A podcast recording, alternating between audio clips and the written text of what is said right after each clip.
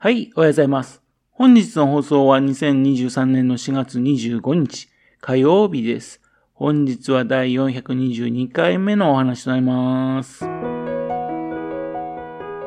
のチャンネルは福島県郡山市在住の特撮アニメ漫画大好き親父のぴょん吉が響きになったことをだらだらと話をしていくという番組です。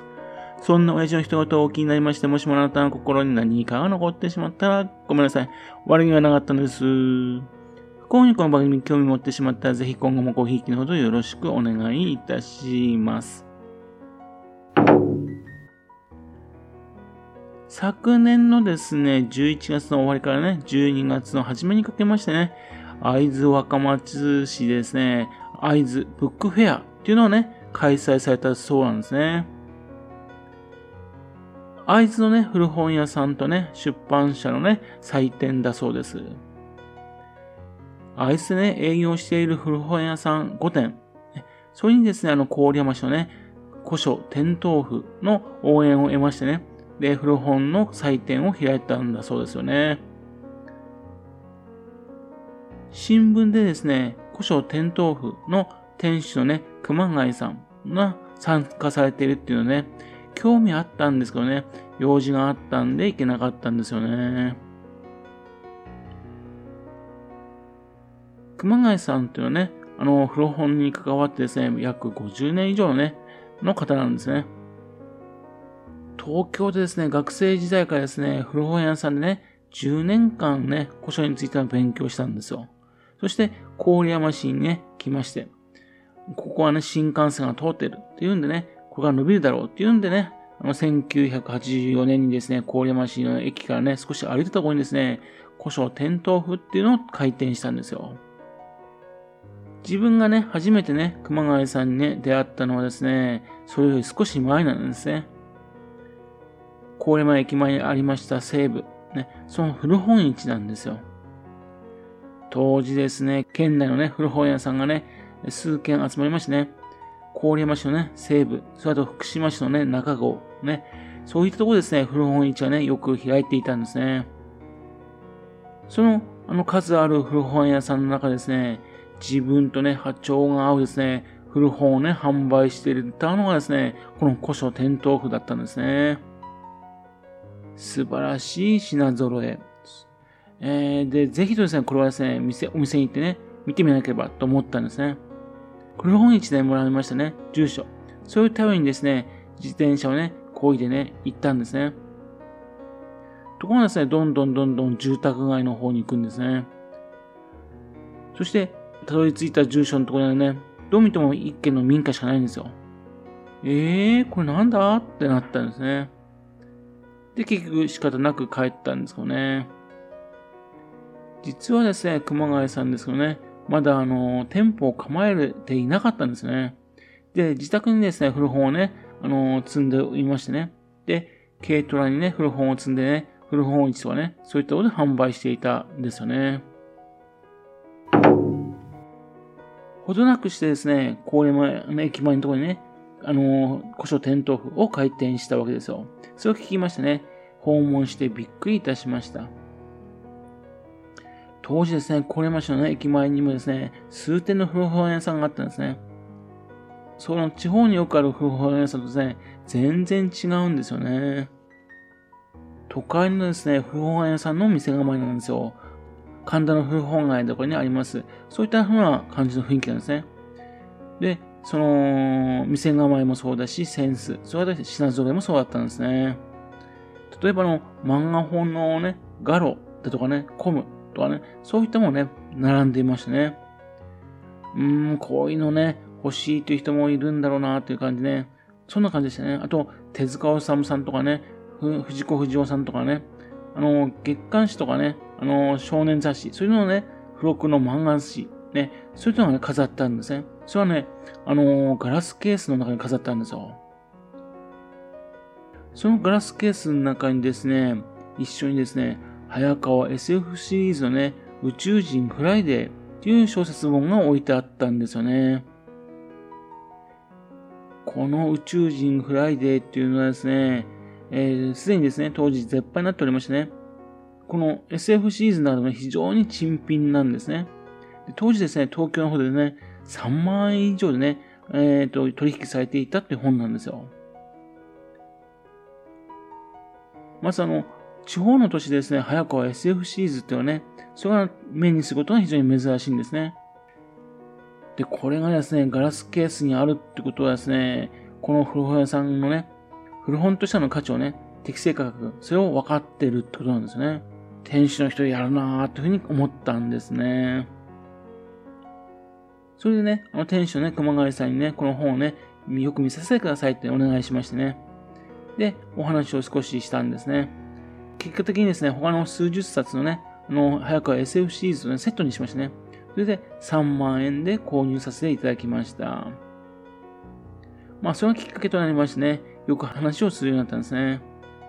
実は熊谷さんですね、自分と故郷が同じだったんですね。ということで、故郷のね、古本屋さんの話などね、よくしたんですね。この天豆腐っていうちょっと変わった店の名前ですかね。昔あの、文明開化の頃ですね、あの街にね、街灯を灯されたわけですけども、その街灯はですね、ガス灯なんですね。その火をつける人ですね、一つ一つね、火をつけて歩く仕事があったんですよ。それが、転倒する夫って書いて、転倒婦っていうんですね。というわけで、転倒婦っていうのはですね、あの文化を広めるっていう意味があるっていうんですね。で、本を通じてね、文化を広めたいっていうのでね、転倒婦っていう名付けたっていうんですね。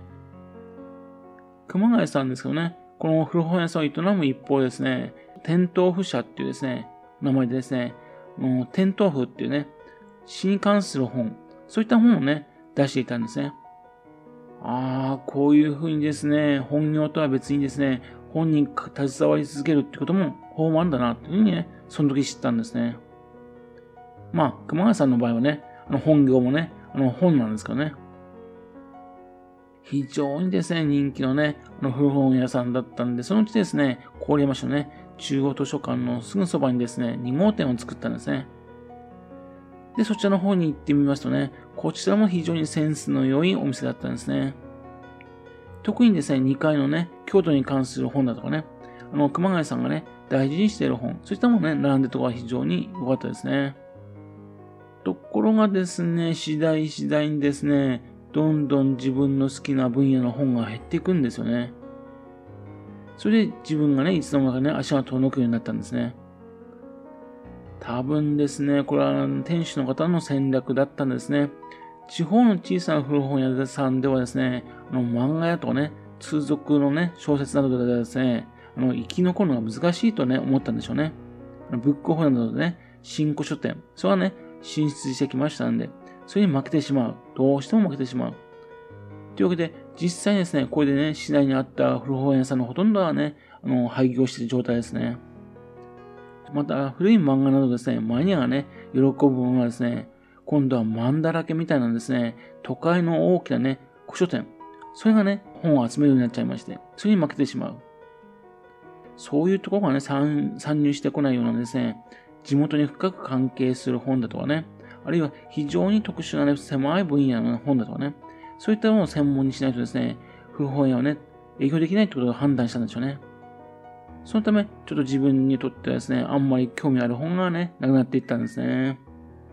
また自分の方もですね、結婚しましてね、子育てが始まりまして、以前はですね、自分の趣味でね、数万円の本を買ってたんですけども、でもね、まあ、そういうふうなことで本を書くわけにいかないですしね、また本の希望にも困りますしね、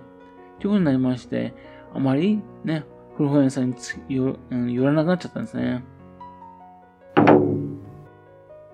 2011年東日本大震災ではですね、古本屋さんたちはですね、かなりですね、被害があったようです。店頭風もね、あの、復活させたものですね、4年後にですね、あの、店舗をですね、新しく移動しまして、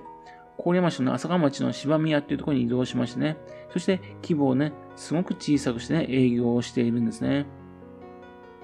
まあ今の世の中ですね、インターネットの時代ですからね、大きな店舗必要ないですからね。で店舗を移動してからですね、これまでできなかったですね、登山などですね、趣味の分野の、ね、時間を増やしているようです。それで久々にですね、先ほど言いましたように新聞でね、アイズブックフェア、そちらの方でね、熊谷さんが出るっていう記事を目にしたんですね。熊谷さんもね、いつの間にかですね、福島県書籍組合、その組合長になっていたんだそうですよ。